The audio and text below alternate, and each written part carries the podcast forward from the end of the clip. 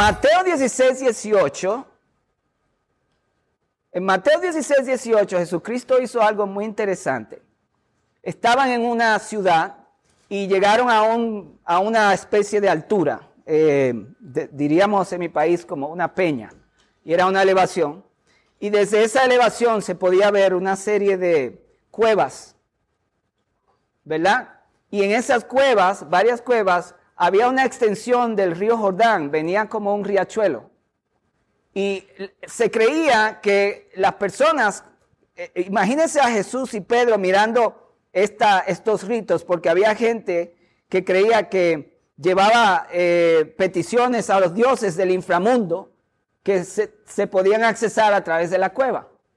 Y ahí está Jesús mirando y le dice a los discípulos, eh, ¿quién es, quién usted, quién dice la gente quién yo soy? Y viene esa famosa declaración de Pedro. Y entonces Jesús viene y le dice, y yo también te digo que tú eres Pedro.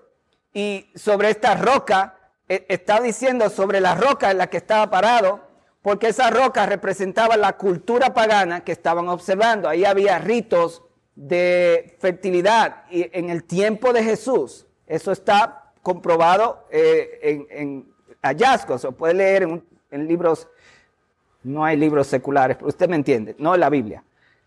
Cuando Jesús dijo, por lo tanto, sobre esta roca edificaré mi iglesia, la iglesia católica dice que fue que Pedro era la roca, pero eso no es correcto. Jesús está diciendo sobre esta cultura, aquí mismo esa cultura pagana, yo voy a edificar mi iglesia. ¿Por qué? Porque la gente que no participaba en los ritos que estaban mirando bajo la peña, llamaban a esa área las puertas del Hades porque eran literalmente un acceso a cuevas y se creía que había dioses. Y las personas que no creían en eso, especialmente los discípulos de Jesús, iban a decir que eso era un mundo de demonios. Pues sí, ¿verdad? Cuando Jesús dijo sobre esta roca, dice que voy a edificar mi iglesia sobre la cultura del mundo, sobre la, la cultura pagana, donde el infierno y Satanás están teniendo estragos en contra de la gente. Entonces, ¿qué es lo que es la iglesia? La iglesia es la entrada del cielo a la tierra por medio de un pueblo a través de Cristo, del poder del Espíritu Santo, para cambiar la cultura. La iglesia es llamada a ser contracultura y lo que estamos viendo hoy es que la iglesia es parte de la cultura. Hoy la iglesia no es contracultura, porque la contracultura genera persecución. Aunque la noticia es que todo el que es cristiano sufre persecución, quiera o no o lo sepa, no. Pero, ¿por qué esta asamblea? ¿Por qué dones? Porque el Señor está edificando una iglesia de acuerdo a dones para afectar la cultura. De hecho, el apóstol Pablo le dijo a Timoteo que la iglesia orando puede cambiar las políticas de un país. Eso está en 1 Timoteo capítulo 2, 1 al 7, donde dice, quiero que todos oren con manos santas. ¿Para qué? Para que vivamos una vida con, eh, con paz, ¿verdad? Orando por los que están en eminencia. Quiere decir que cuando la iglesia está orando, y dicho sea de paso, del 1 al 7 de ese versículo es para los hombres, porque en el versículo 8 es cuando Pablo dice, y las mujeres yo quiero que hagan esto. Estamos viendo una, y no lo voy a decir en un sentido denigrante a la mujer, pero estamos viendo la, la feminización del hombre en la cultura de hoy donde es la mujer la que ora, bien hecho, y muy pocos hombres oran, cuando la Biblia habla del poder del hombre cuando ora. Pablo dice que los hombres en todo lugar levanten manos santas para que para orar por los que están en evidencia, para que la iglesia viva en paz. Por lo tanto, la, la oración de la iglesia por su ciudad, por el país, puede hacer que las políticas que afectan a la iglesia sean cambiadas. ¿Y qué está pasando hoy? Hay políticas aquí mismo en Estados Unidos que están en contra de la cultura eclesial. ¿Será que no estamos orando lo suficiente? Yo creo que sí, pero mi preocupación es con los hombres. Que hoy los hombres oran menos, las mujeres oran más. Gloria a Dios que las mujeres oran más si no estuviésemos perdidos, que no estuviese nadie orando. Pero el hombre debe restaurar su posición a la asamblea del Consejo Divino como iglesia y comenzar a presentarse de Dios, delante de Dios, porque cada vez que un hombre o una mujer ora, entra en consejo con Dios. Y eso afecta a tu casa, tu hogar, tu ciudad. Jeremías en Jeremías 29 le dijo al, al pueblo que estaba llevado cautivo, le dijo, le dijo, los voy a llevar cautivo, pero no se preocupen, yo sé los planes que tengo para ustedes, que es una escritura que todos conocemos. Pero antes de eso les dice, y quiero que oren por la ciudad y se envuelvan en los asuntos de la ciudad, porque si a la ciudad le va bien, a ustedes les va bien. Y el apóstol Pedro, cuando habla de la iglesia como una iglesia en exilio, porque nuestro, nuestra ciudadanía está en el cielo, está diciendo que la iglesia en esta tierra está en un exilio y que por lo tanto debe ser una iglesia que afecta a la comunidad. Dios no quiere que la iglesia sea una iglesia entre cuatro paredes todo el tiempo predicándole al coro. Dios quiere que la iglesia pueda tener efecto, tal como dice la visión, ganar al mundo y luego doctrinarlos y luego traerlos a la guianza del Espíritu Santo. Entonces, Mateo 16, 18 es muy clave para nosotros entender cómo va a ser Cristo esa cosa que Él llama la iglesia y que las puertas del Hades no, no prevalecerán contra ella, es decir, la cultura, la iglesia puede cambiar la cultura y la historia lo demuestra porque es exactamente lo que hizo la iglesia con el imperio romano. Y si queremos ir a más tiempo más cercano de nosotros, hablemos de Martín Lutero. O veamos el pastor bautista llamado Martin Luther King. Que la gente habla Martin Luther King, pero no lo llaman pastor. Era un ministro con fuego en su predicación. La iglesia puede hacer un cambio. Veamos este asunto de qué es lo que es la iglesia, porque usted está aquí. Hebreos 4, en Hebreos capítulo 4, versículos 14 al 16, vamos a leer todas estas escrituras porque yo creo que es la semilla que Dios quiere sembrar y, y entonces nos, nos despedimos. Hebreos 4:14, por tanto, esto habla de Cristo, teniendo un gran sumo sacerdote, pare ahí, si hay un sumo sacerdote, hay sacerdotitos en algún lugar. ¿Me entendieron la conexión? No dice, por tanto, tenemos un sacerdote, punto, se acabó, no necesita más. Pero si dice sumo sacerdote, quiere decir que hay sacerdotes que trabajan con ese sumo sacerdote es un sistema sacerdotal y estamos hablando de la zona roja, de la zona de Cristo. Por tanto, teniendo un gran sumo sacerdote que traspasó los cielos, ahora nos dice que ese sumo sacerdote está arriba. Por lo tanto, los demás sacerdotes, ¿dónde están? Abajo. Jesús el Hijo de Dios, entonces dice, retengamos nuestra profesión. Esta palabra puede significar nuestra confesión, ¿ok? Pero este lenguaje de sumo sacerdote no es para gente que no es sacerdotal. Esta, este es un lenguaje para la gente que está sirviendo con el Señor, que el Señor trajo, lo vamos a ver más adelante. Retengamos nuestra, ah, nuestra ah, profesión, versículo próximo. El versículo, porque no tenemos un sumo sacerdote que no puede compadecerse de nuestras debilidades. Es que, es que Señor, yo, eh, yo tengo esto y, tengo aquello. No, no hay excusa. El Señor te llamó a ministrar y Él conoce tus debilidades, pues no te puedes descalificar basado en tus debilidades. Tienes que venir a servir al Señor. Sino uno que fue tentado en todo según nuestra semejanza, pero sin pecado. El versículo 16 dice, acerquémonos pues confiadamente al trono, no a la congregación, al trono. El trono es el lugar de ministerio. El, no es la puerta. ¿Se acuerdan que hablamos de la puerta del tabernáculo y como esta puerta de cuatro colores representa eh, cuatro posiciones de Cristo, de las que hablan los evangelios. Mateo, el color azul, Jesucristo es rey. Después viene Marcos, el color rojo, que se enfatiza, enfatiza mucho la cruz. El, Marcos es un evangelio rápido, rápido, lleva a la gente a la cruz de una vez. Es el rojo, el escarlata, Jesús nuestro Salvador. Luego Lucas se enfoca en Jesús como el Hijo del Hombre, ese es el color blanco, la puerta del tabernáculo. Y el azul, el, el, púrpura es Mateo, perdón, y el azul es Juan. Juan se enfoca en el azul Cristo como eh, Hijo de Dios, que vino del cielo. Entonces, cuando venimos a Cristo tenemos que reconocer que Él es que Rey, Salvador, hombre que se, eh, se asemeja a nosotros y nos entiende, Hijo de Dios. La mayoría de la gente hoy conoce a Cristo como Salvador, pero no como Rey. Ese es un problema, porque cuando usted viene a la iglesia, si viene a Cristo como Salvador y eso está bien, pues se arrepiente de sus pecados, pero cuando es como rey, no espera que entre por la puerta, es a venir a postrarse delante del Rey de Reyes y Señor de Señores. Y lo conoces como hombre, es para que entiendas que Él te conoce y entiende tus debilidades también. Hijo de Dios es que Él es divino, Él es en esencia Dios. Y como Dios se merece nuestra adoración. Luego de la puerta estaba el altar del sacrificio, pues eso no es un trono.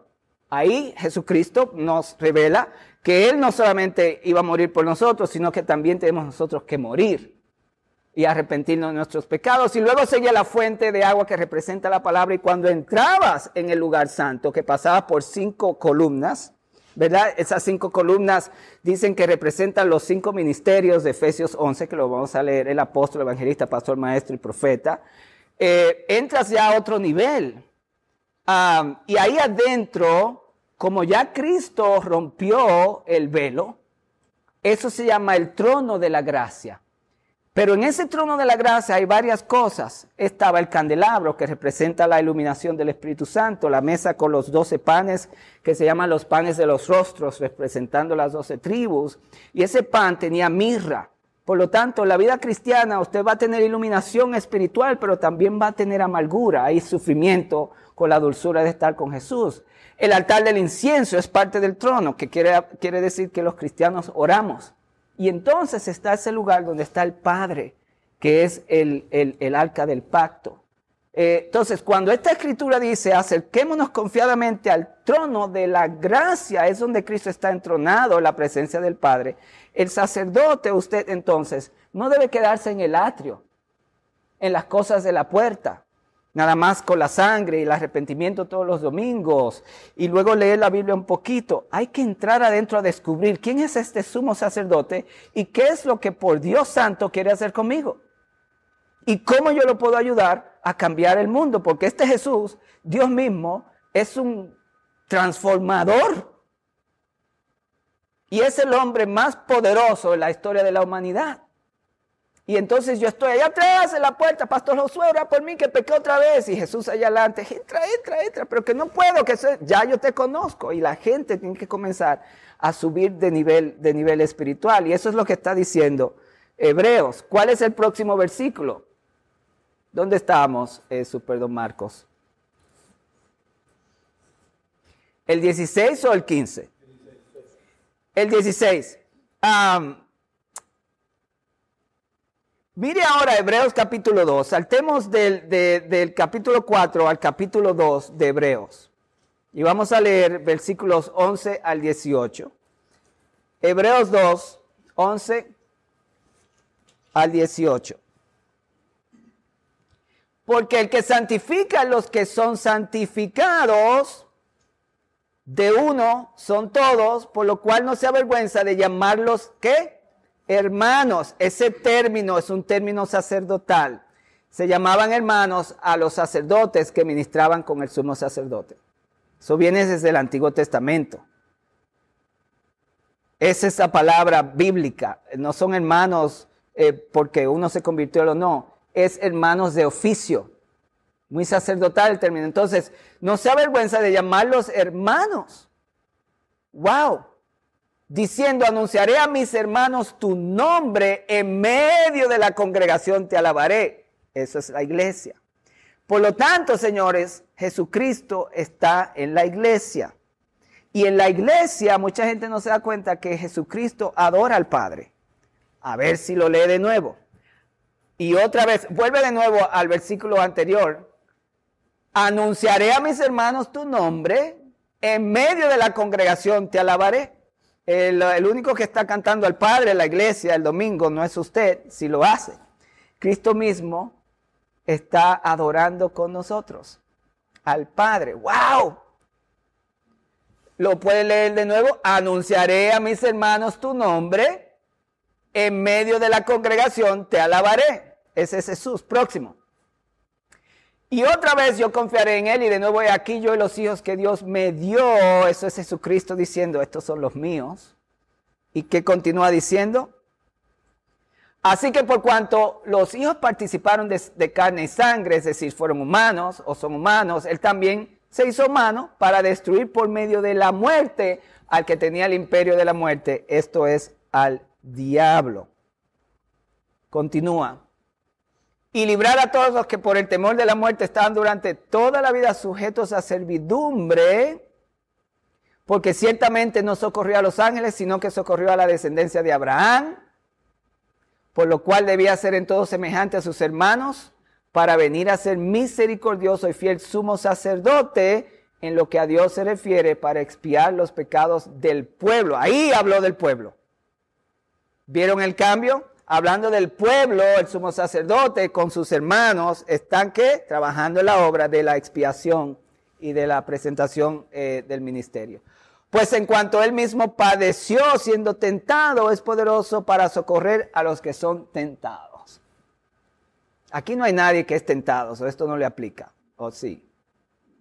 Próximo versículo, eh, este sí que me gusta mucho, Efesios 4, Efesios 4, 11 al 16. Eh, esta línea de, de textos bíblicos se las presenté para que vieran el sacerdocio de Jesús y la correlación de su actividad en la iglesia con los hermanos que descubren sus dones y descubren que son llamados a ser más que sabios. En Efesios 4:11, esta imagen es hermosísima, es muy famosa. Él mismo constituyó a unos apóstoles, a otros profetas, a otros evangelistas, a otros pastores y maestros, a fin de perfeccionar a los santos. Es lo que hablé del pastor Josué. Eh, los pastores, maestros, evangelistas, profetas, apóstoles están para, para ayudarle a usted a entrar en la obra del ministerio. Dice, a fin de perfeccionar a los santos Note la palabra santos. Aquí la palabra santos no tiene nada que ver con su naturaleza humana y con el pecado. Es una posición otorgada del Señor. Eh, aquí no habla de que usted tiene que nunca pecar más para ser un santo, no, nada de eso, es un ser humano. Es la imposición de Dios sobre quienes sirven con Él. Los santos aquí es más relacionado a las personas que trabajan con las cosas sagradas de Dios. El altar, la adoración, estas cosas son cosas sagradas, los, utensilios del, templo. Eso es lo que la palabra en verdad quiere conectar a, fin de perfeccionar a los que están en el templo, a los que son parte del reino, a los que son funcionarios de las cosas sagradas de Dios, para la edificación del, del cuerpo de Cristo o la obra del ministerio primero, hasta que todos lleguemos a la unidad de la fe del conocimiento del Hijo de Dios, a un varón perfecto, a la medida de la estatura de la plenitud de Cristo. Cuando la iglesia no está en el ministerio, la gente no crece para que ya no seamos niños. Ahí está. Niños, niños, niños. ¡Uh! Mega iglesias llenas de niños. No crecen, son niños atrasados a los 60 años, espiritualmente hablando. Y la voluntad de Dios es que usted crezca. Esos niños van a la iglesia una hora el domingo y se sienten un poquito bien y el resto de la semana son llevados por doquiera de todo viento. Todos los por estratagemas de hombre que para engañar emplean con astucia las artimañas del error. Eso está tremendo. Sino que siguiendo la verdad en amor crezcamos en todo aquel que es la cabeza, esto es Cristo de quien todo el cuerpo, bien concertado y unido entre sí por todas las coyunturas. Eso, eso habla de cada, cada miembro haciendo su función. La mano, el dedo, la, la oreja, la nariz, la boca, todo el mundo está funcionando. Y cuando todo el mundo está funcionando según sus dones, se ayuda mutuamente según la actividad propia de cada miembro. El profeta en la profecía, el que limpia el baño, limpiando el baño, el que prende la luz, prende la luz, el que canta, canta, todo el mundo en su función. Según la actividad propia de cada miembro, recibe su crecimiento para ir edificándose en amor. Nada más claro que eso, que la iglesia que no está funcionando en sus dones es niña.